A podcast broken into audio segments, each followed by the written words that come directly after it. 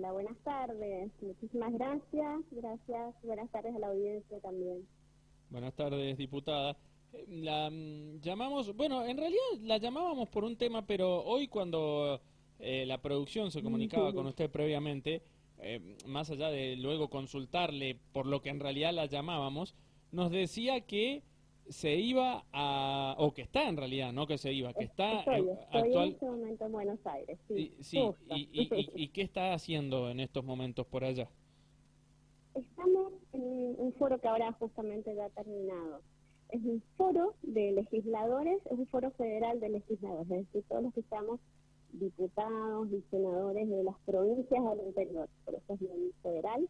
Nos reunimos en distintas provincias, esta vez tocó acá en, en Buenos Aires y tuvimos bueno, la, la suerte de estar justamente con nuestros cuatro grandes líderes del partido, con Horacio Rodríguez Larreta, con Patricia Bullrich, con María Eugenia, y hoy al- a la hora del mediodía estuvimos con Mauricio Macri reunidos.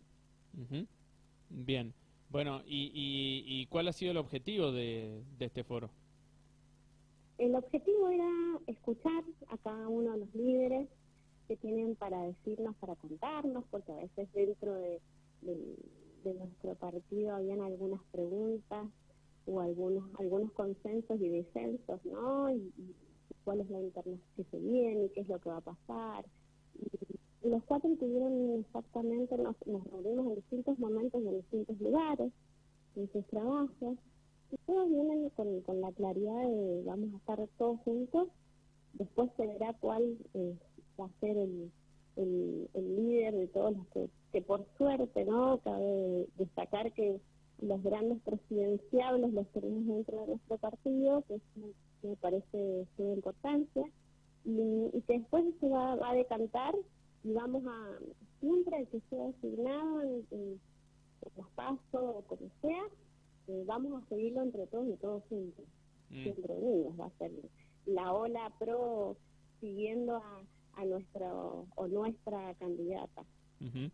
¿Y cómo ve a cada uno de los posibles candidatos? ¿Cuál, ¿Cuál es la mejor opción desde el punto de vista suyo? ¿Bullrich, Larreta? y todos tienen características muy fuertes para ser candidatos, porque todos pueden llegar a ser presidentes. Eh, obviamente en- a Rodríguez Larreta lo veo con un equipo impresionante, tiene el equipo armado, la gestión de Horacio Cava eh, se muestra y evidencia que es impecable y de, de grandes transformaciones. Patricia es una mujer con mucho carisma y que la sigue mucha gente también. Eh, Mauricio no habló de ninguna candidatura, no se lo veo firme, pero sí apoyando a los tres.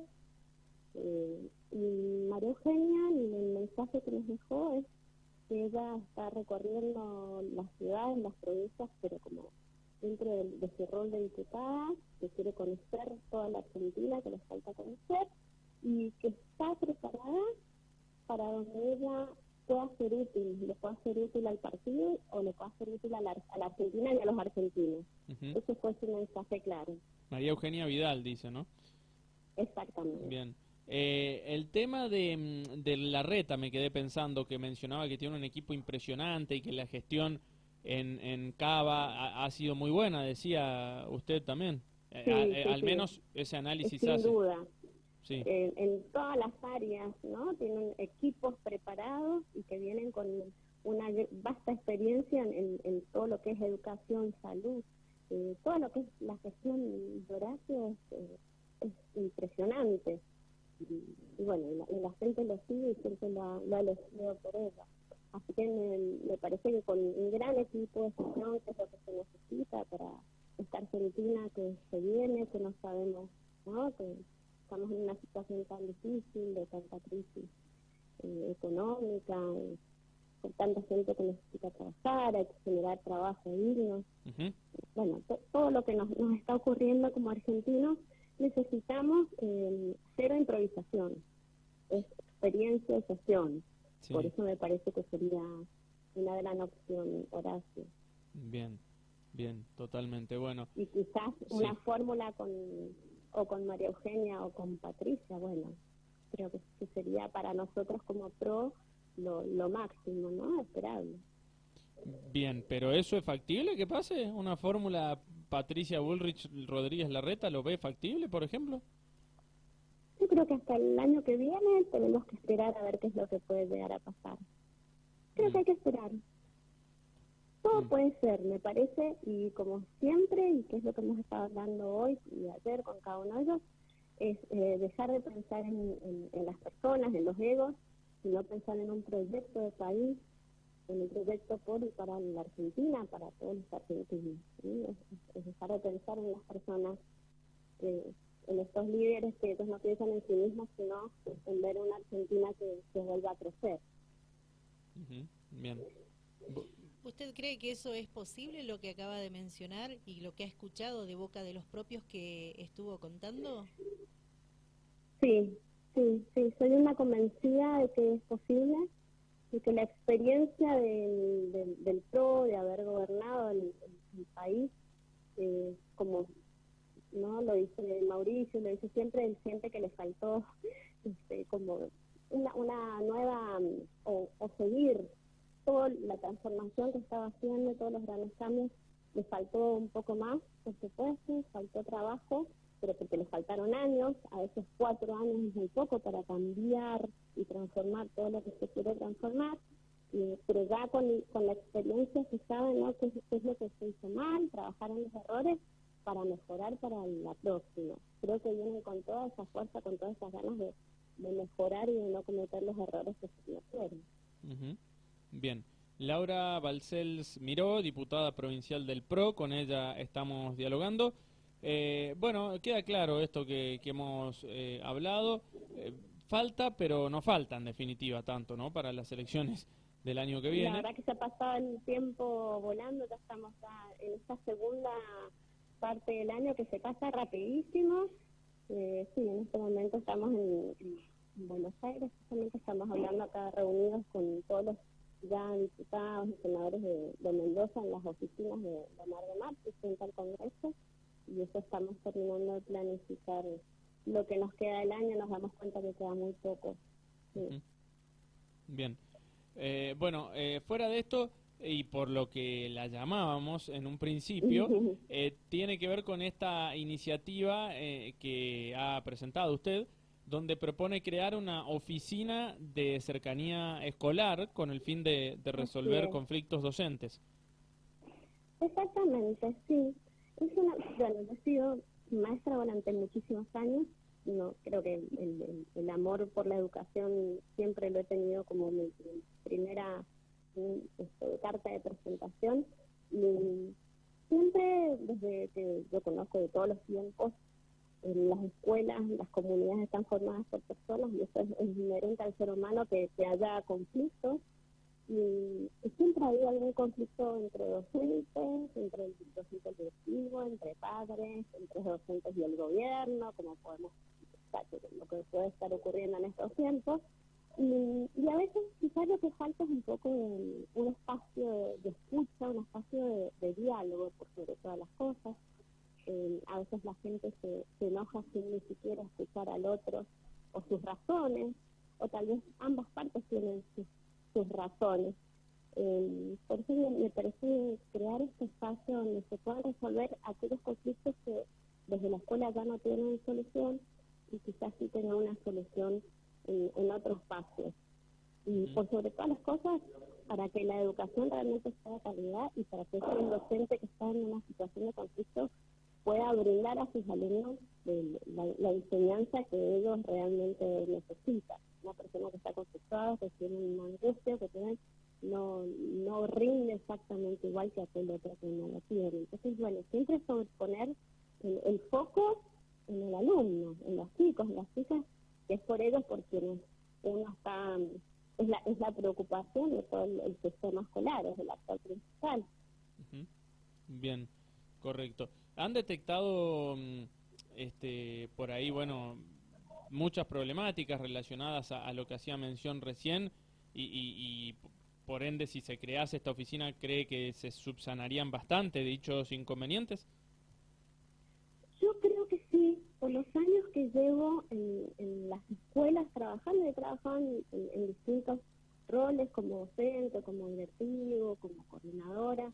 Eh, me parece que en muchos casos falta escucha, a veces también entre los docentes, no hablamos de los agremiados, del SUTE específicamente, sino aquellos docentes que tienen realmente una situación angustiante, situaciones con respecto a sus salarios, eh, reclamos justos, que a veces no son escuchados o no son comprendidos. Eh, me parece que esto es más allá de, un gremio, es, realmente escuchar al docente por lo que pasa, que dan, a veces dan su vida, realmente le ponen el cuerpo, el alma, la vida dentro del aula, y cuando llegan a la casa que siguen trabajando por, por esos alumnos esos alumnos, y, realmente a veces eh, hay, hay conflictos que no se resuelven porque no, no hay escucha. Me parece que yo eh, creo que, sí, que se resolverían muchísimas situaciones, más allá de que tengamos paritarias, por supuesto, eso no, las eliminaría, sino yo me lo imagino también como una situación previa a las paritarias. Mm. Un espacio de escucha también entre los docentes y el gobierno. Yo creo que sí podría llegar a funcionar. Mm, por eso lo presenté, lo, lo, lo charlamos con mi equipo de trabajo y creo que podría ser un, gran... Pues, a donde se desanimarían los, los nudos que tenemos dentro de las comunidades escolares. eh, Laura, y mm, este tema, bueno, de, de, los conflictos docentes a los cuales hacíamos mención recién, ah, no sé si tiene la estadística, si no, mm, me dice que no, no pasa nada, pero eh, decía que es docente, usted también justamente, y no sé si tienen una estadística. muchísimos años en la escuela. Correcto. Bien, digo, no sé si tiene una estadística o por ahí no, no precisamente una estadística, pero sí un relevamiento más o menos de si hay muchos eh, conflictos docentes de, de, este, de, esta naturaleza, de, de, este tipo. Existen, muchos, eh, muchas situaciones con padres que angustian al docente, a veces con el directivo, a veces entre docentes. No siempre son los mismos conflictos, sino diferentes situaciones que hacen a que el docente vaya a trabajar mal predispuesto o amargado, o que quiera muchas veces a, que quiera cambiar de escuela, que quiera irse. Y, eso eh, repercute obviamente en el aula y en cada uno de sus alumnos. Eh, sí, se da, no tengo el dato estadístico, pero sí los 25 años que, he llevado en la docencia y la mayoría de mis amistades, mi familia son docentes y a muchas les ha pasado. Mucha gente ha tenido que renunciar a un, a un cargo por, por un conflicto con un padre, con un docente, o porque se cansaron a lo mejor de estar reclamando un salario que se sienten que es justo que podrían percibir y no lo perciban. Sí, se da. ¿Y mm, cuáles son esos inconvenientes que se registran con los padres, por ejemplo? Uh, eh, con los padres hay muchísimos padres que no aceptan que sus hijos, por ejemplo, no tengan las conductas que, son las esperadas dentro de un grupo de alumnos, padres que se resisten a, una nota eh, o porque a mi hijo lo que se hizo le tal otra, eh, o a, bueno, esos conflictos con padres que a veces no se resuelven en las reuniones que se citan y a veces no se resuelven nunca eh, y eso le hace tanto daño a, ese niño, a ese hijo que va a la escuela, a esos papás que no, no pueden aceptar hay a lo mejor una condición que se puede resolver, pero bueno, eh, sí se dan maltratos por parte de padres hacia docentes, maltratos entre por un directivo para con un docente, viceversa. Si se da, existe, a veces se ha resuelto y como le digo, a veces no han tenido soluciones y, a lo mejor el docente termina renunciando. Laura, Laura Balcells Miró, diputada provincial del PRO, ¿es tan así lo que voy a plantear a continuación de que se habla de que en el pasado, en el pasado, hace, no sé, 20, 30 años atrás, eh, un hijo cometía un error y si el docente te mandaba una mala nota, digamos, eh, o, te regañaba o algo por el estilo, después el padre encima te retaba en, en, la casa también por, porque, por, porque por algo era, ¿no? Y, y hoy en día, y hoy en día, por ahí si el docente le levanta un poquito la voz al alumno eh, y el padre interpreta que se le fue la mano, va a buscarlo, no, no digo para pelear, pero sí para, no, no, digo para pelear, pero sí para este, manifestarle su, su falta, digamos, de... Sí. Exacto, es como le digo, eh, a veces no aceptan que su hijo ha cometido un error o no aceptan creen que el error siempre es en el docente y vean enojadísimos. Si ven una nota en el cuaderno de comunicaciones, y su hijo hoy no estuvo de acuerdo a las normas de convivencia, uh, vean enojadísimos, sí, y hasta ahí han cometido grupos hacia el maestro, hacia el profesor, hacia quien le ha pedido al padre a lo mejor que converse con el niño por tal o cual falta de...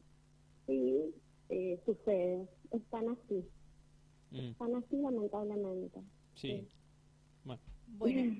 Laura, le agradecemos muchísimo por su tiempo. Ha sido un placer conversar con a ustedes, a ustedes y, les agradezco que estos, estos temas de todos los trabajos que, realizamos, que se hacen en la legislatura, que pensamos en proyectos, todos trabajamos pensando siempre en mejorarle la vida al, al mendocina, mendocina. Eh, se trabaja mucho, se piensa, se investiga y, está bueno que ustedes eh, lo den a conocer y nos ayuden y nos apoyen desde el lugar que a ustedes les toca. Que tengan muy buenas tardes. Gracias, ¿eh? muy buenas tardes para ustedes, muy amable. Gracias. Laura Balcells miró, ella es eh, diputada provincial del PRO, con ella estuvimos dialogando en Otra Mirada.